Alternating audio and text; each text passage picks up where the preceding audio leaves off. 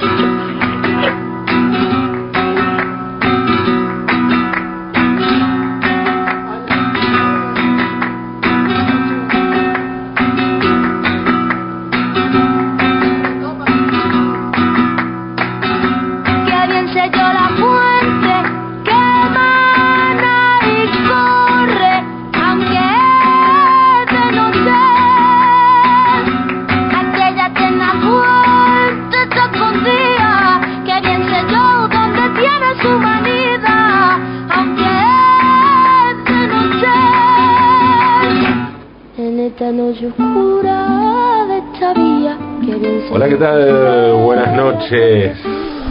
Noches. La Argentina, como bien sabemos, se independizó definitivamente de la corona española en 1816, ¿no? 9 de julio, sabemos.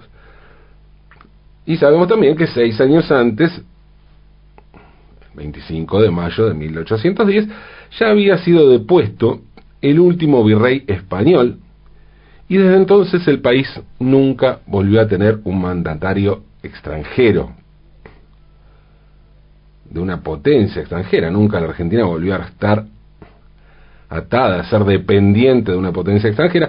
Después podemos analizar el grado de servidumbre a naciones imperiales que tuvieron los gobernantes a lo largo de los años, distintos gobernantes. Bueno, eso es otro tema.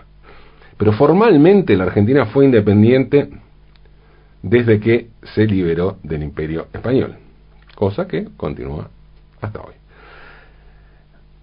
La independencia de la corona española de los demás países de la región sucedió más o menos, más o menos, para las mismas fechas, o digamos en un rango de 15 años, que en tiempos históricos es más o menos lo mismo, ¿no? Pensemos. Venezuela y Paraguay en 1811, Chile en 1818, Colombia en 1819, Perú en 1821, eh, Bolivia en 1825, en fin, bueno, eh, más o menos, por ahí andamos, no todo, todo todo en un rango de tiempo bastante similar. En todos los casos, los países procuraron tener sistemas de gobierno distintos a aquellos que tenían la corona española. No se trataba de echar al virrey para tener un rey propio.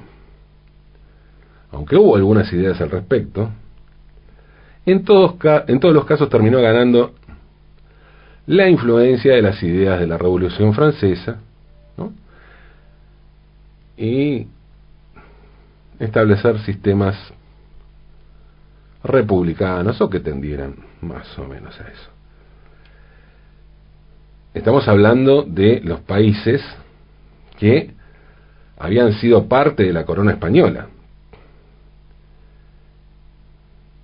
Porque en el único, pero gigantesco país que fuera parte de la corona portuguesa, de la corona portuguesa, las cosas fueron bien distintas. Estoy hablando obviamente de Brasil. Brasil se independizó de Portugal en 1822. Pero esta independencia incluyó a quien era emperador de Brasil, Pedro I. O sea, Brasil se independiza de Portugal y hay toda una cuestión allí que tiene que ver con que Portugal justamente no triunfa una revolución liberal antimonárquica y Brasil sigue con el sistema monárquico y se independiza, pero sigue siendo monarquía. Y a Pedro I lo, siguió, lo, siguió en su, en su reinado, Pedro II, su hijo, que fue nombrado emperador de Brasil a los cinco años.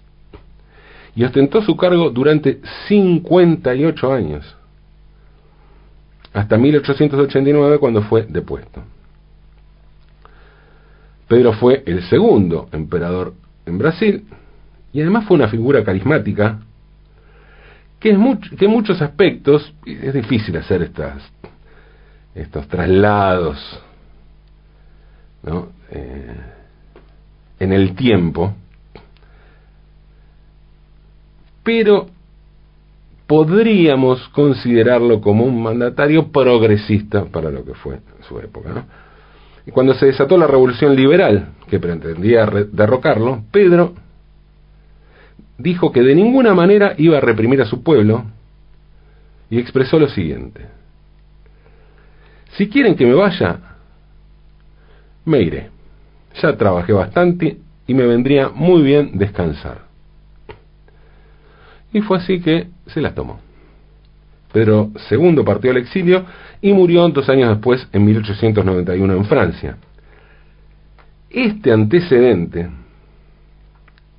imperial y monárquico tal vez explique el gusto de los brasileños por los reinados. ¿No? Pensemos que aquí Maradona es Dios, ¿no? Dios escrito con la I y la O formando un 10. En cambio, en Brasil, Pelé es o rey, el rey. El rey Pelé.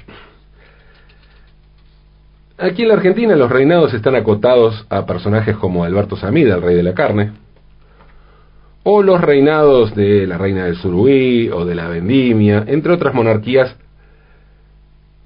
muy ligadas a las fiestas o a productos regionales, ¿no? En Brasil, en cambio, lo máximo que puede ser una persona es o rey. Tanto que no hay un solo rey, sino hay dos reyes. Está o rei Pelé, Edson Arantes de Nacimiento, o rey do futebol, el rey del fútbol, y está o rey Roberto Carlos, el rey de la canción. Y a ambos los brasileños le rinden admiración tal como lo hicieron con el emperador Pedro II. Ayer, 19 de abril, o rey Roberto, el rey Roberto, el rey de la canción romántica, cumplió 80 años. Y curiosamente ambos reyes tienen ahora la misma edad. Urray Pelé cumplió 80 el año pasado y actualmente tiene 80, sigue en 80, cumplió el 23 de octubre de 1940. Sí, 23 de octubre. Una semana antes, exactamente una semana antes, que Dios Diego, ¿no? que nació el 30 de octubre. Pero estábamos hablando de Orrey y no de Dios. Y estábamos hablando de Orrey Roberto. Orrey Roberto. Roberto Carlos Braga Moreira nació en Cachoeiro de Itapamirim, en el estado de Espíritu Santo. Espíritu Santo es un estado que queda sobre costero, sobre la costa, y está entre los estados de Río de Janeiro y de Bahía. ¿no? Allí en ese estado nació Roberto Carlos el 19 de abril de 1941. Su padre era relojero y además era catequista.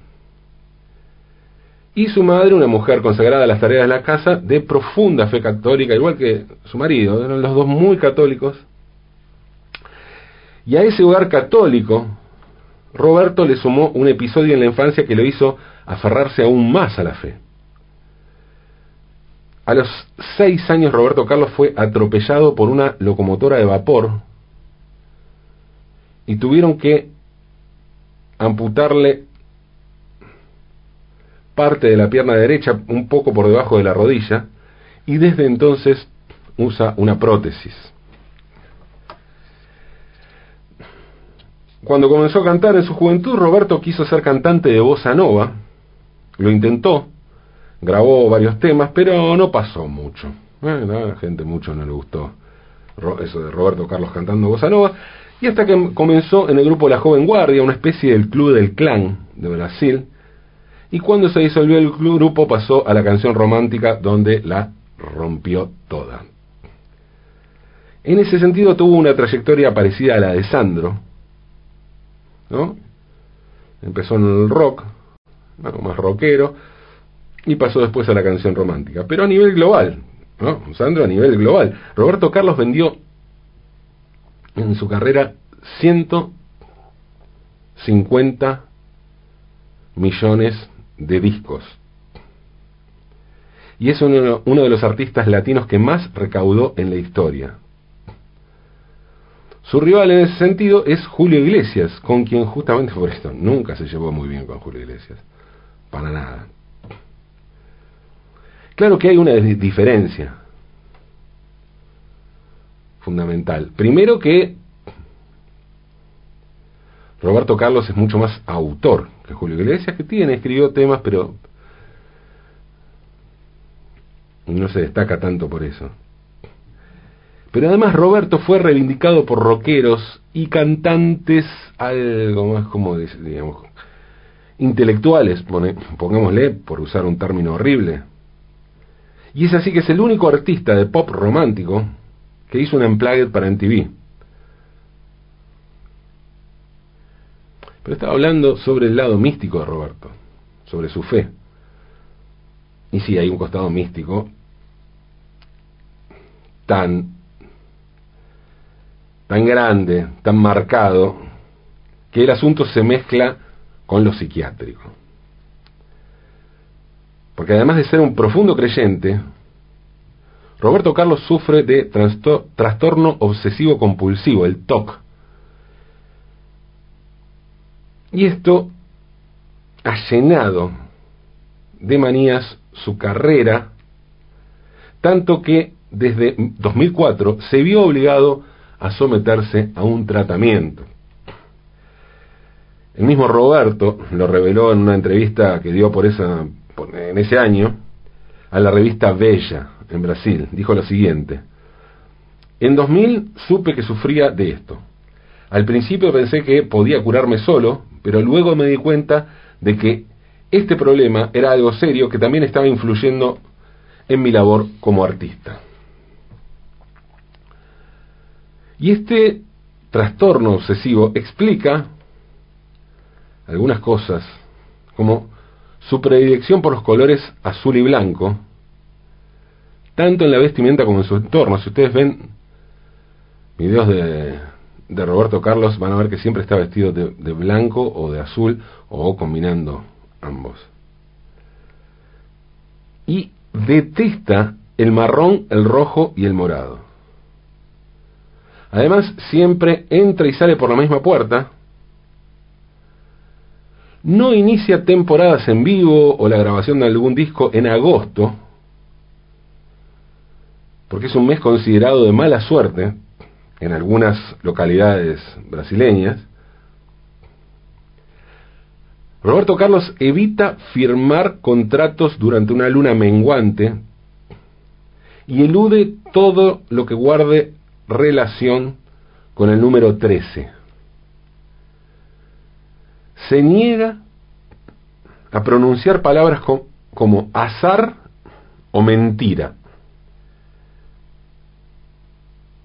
Y sacó de sus temas términos como infierno y maldad. Recuerdo que en 1995 entrevisté para la revista La Maga a Os Paralamas do Suceso. Yo había viajado a Brasil hacía poco y me había traído el disco Rey, que era un, un tributo a Roberto Carlos hecho por artistas de rock, similar al tributo a Sandro que salió aquí. Y le pregunté entonces a Herbert Viana por qué ellos no estaban en el tributo. Me llamó la atención, digo, estaban todas las bandas más importantes de Brasil y, y Viana me respondió lo siguiente, íbamos a estar y grabamos un tema. Lo elegimos, lo grabamos y después nos fuimos de gira.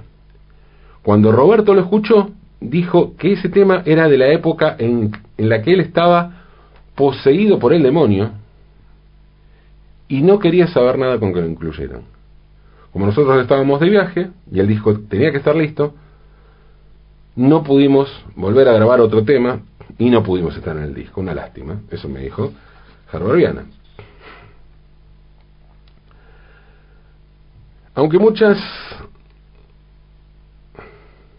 reseñas califican al TOC como una enfermedad, En el caso de Roberto Carlos, su origen radica en una mezcla de creencias religiosas y arranques supersticiosos que con el tiempo fueron configurando un síndrome psiquiátrico. Y así lo describe el periodista Paulo César de Araujo, que dice lo siguiente. En su caso, todo se debe a una combinación de factores. Una personalidad que siempre fue supersticiosa, una fuerte formación cristiana, una serie de hechos que definieron su vida y un éxito gigante que allanó el camino para que buscara refugio en lo místico. Paulo César de Araujo es un periodista que periodista e historiador que en 2007 editó la biografía Roberto Carlos en detalles. Roberto Carlos en detalles que juega con detalles uno de los de los temas más conocidos de Roberto Carlos, ¿no? Y este fue considerado el texto más completo que existe en torno, no tanto a la obra, que también, pero a la vida de Roberto, que eso era con lo que nadie se había metido. Se habían hecho escritos sobre su obra, pero no sobre su vida, no se había indagado, no se había investigado sobre su vida. Pero el libro este tuvo que ser retirado de las librerías tras una orden judicial impulsada por el propio Roberto Carlos, que no quiso saber nada con que eso se difundiera. De Araujo dice que el hecho clave que detonó su misticismo fue el accidente que sufrió a los seis años, porque perdió la pierna. Y esa es la parte más traumática de la vida de Roberto y la única que evita tocar en sus entrevistas. Dice de Araujo lo siguiente, siempre ha creído que hay fuerzas que han definido su existencia. Sin embargo, 20 años después del accidente recorrió todo Brasil para encontrar al anónimo empleado bancario que ese día lo llevó hasta un médico y terminó salvándole la vida. ¿No? O sea, puede que todo haya sido obra de Dios, pero tampoco estaba mal intentar volver a ver a ese empleado de Dios tan abnegado y buena gente, digo yo, ¿no? Habrá pensado Roberto. A nivel público, la primera gran manifestación de este TOC de Roberto Carlos se dio en 1970. Ese año el cantante fue invitado por la red O Globo, la cadena más importante de, la televisión brasileña, a inaugurar el ciclo de uno de los programas, el programa más exitoso en realidad, el programa musical más exitoso de la Globo. Y a última hora, a último momento, Roberto Carlos se negó. ¿Por qué? Porque el programa iba en agosto, el mes maldito. Esta negativa obligó a O Globo a reprogramar la actuación para septiembre dice al respecto de Araujo, su biógrafo, el biógrafo que no pudo publicar su libro. Los 70 coinciden con su época más religiosa, pero esos días, por esos días, dejó de cantar para siempre Quiero que todo se vaya al infierno, el hit que le lanzó la fama y que, según ha reconocido, solo podría volver a interpretar con la ayuda de su tratamiento. Su versión por el número 13 también es habitual y famoso, como les contaba. Y la primera audiencia que enfrentó a De Araujo con Roberto Carlos para bajar la circulación, para bajar la circulación en el libro, la primera audiencia estaba fechada un 13 de abril de 2007 a las 13 horas. Medio que parecía una joda, ¿no? Hecho a propósito para joder a Roberto Carlos. Bueno, obviamente el cantante logró mover el trámite, movió influencias y movió el trámite para el 27. En 2008 hubo una presentación en Uruguay pactada para las 23 horas de un viernes 13. ¿Qué hizo Roberto? Bueno, comenzó el concierto con una hora y diez minutos de retraso, algo absolutamente inusual en él, pero en este caso esperó una hora diez, aquella fuera 14, sábado 14.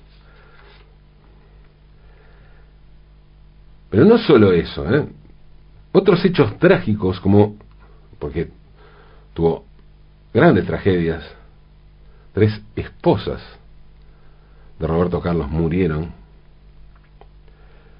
Bueno, algunos de estos hechos trágicos, como el, un glaucoma del que su hijo nunca pudo sanarse, o un cáncer que mató a su última esposa, insisto, cosas dolorosísimas, trágicas, Roberto Carlos también intentó explicar esto en base a causas extraterrestres.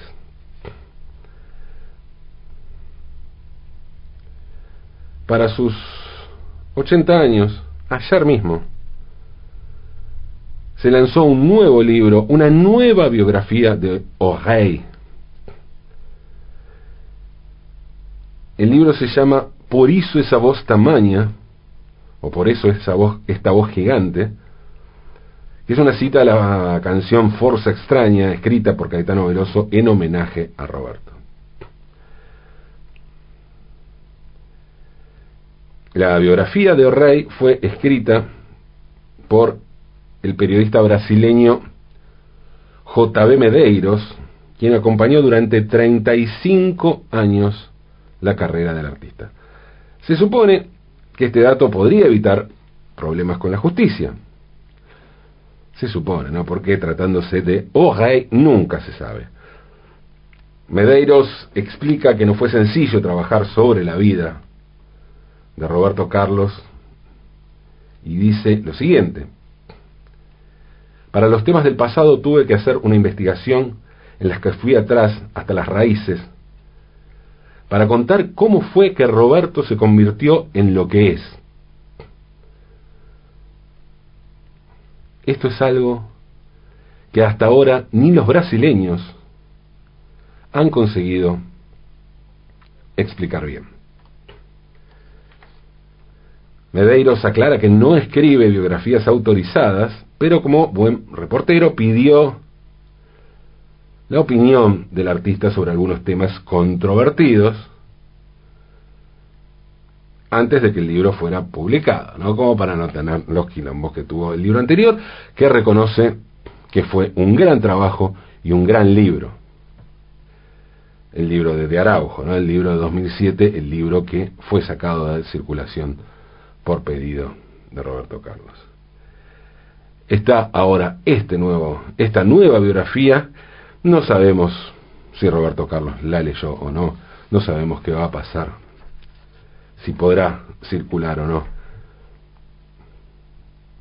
Todo eso es un misterio. Por lo pronto, por lo pronto, a sus 80 años, Roberto Carlos ya anunció que su próxima gira será en 2022.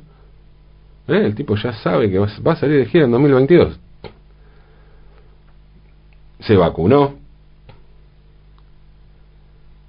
y tiene todo listo para salir de gira. No sabemos qué va a pasar ¿no? en 2022, pero él ya anunció su vida. Y además dijo que ese mismo año se, se va a estrenar una película sobre su vida. Y todo esto lo reveló en una entrevista que envió su oficina de prensa a los medios, que se hizo en base a sesenta y pico de preguntas que mandaron diversos periodistas en ocasión de su cumpleaños número 80.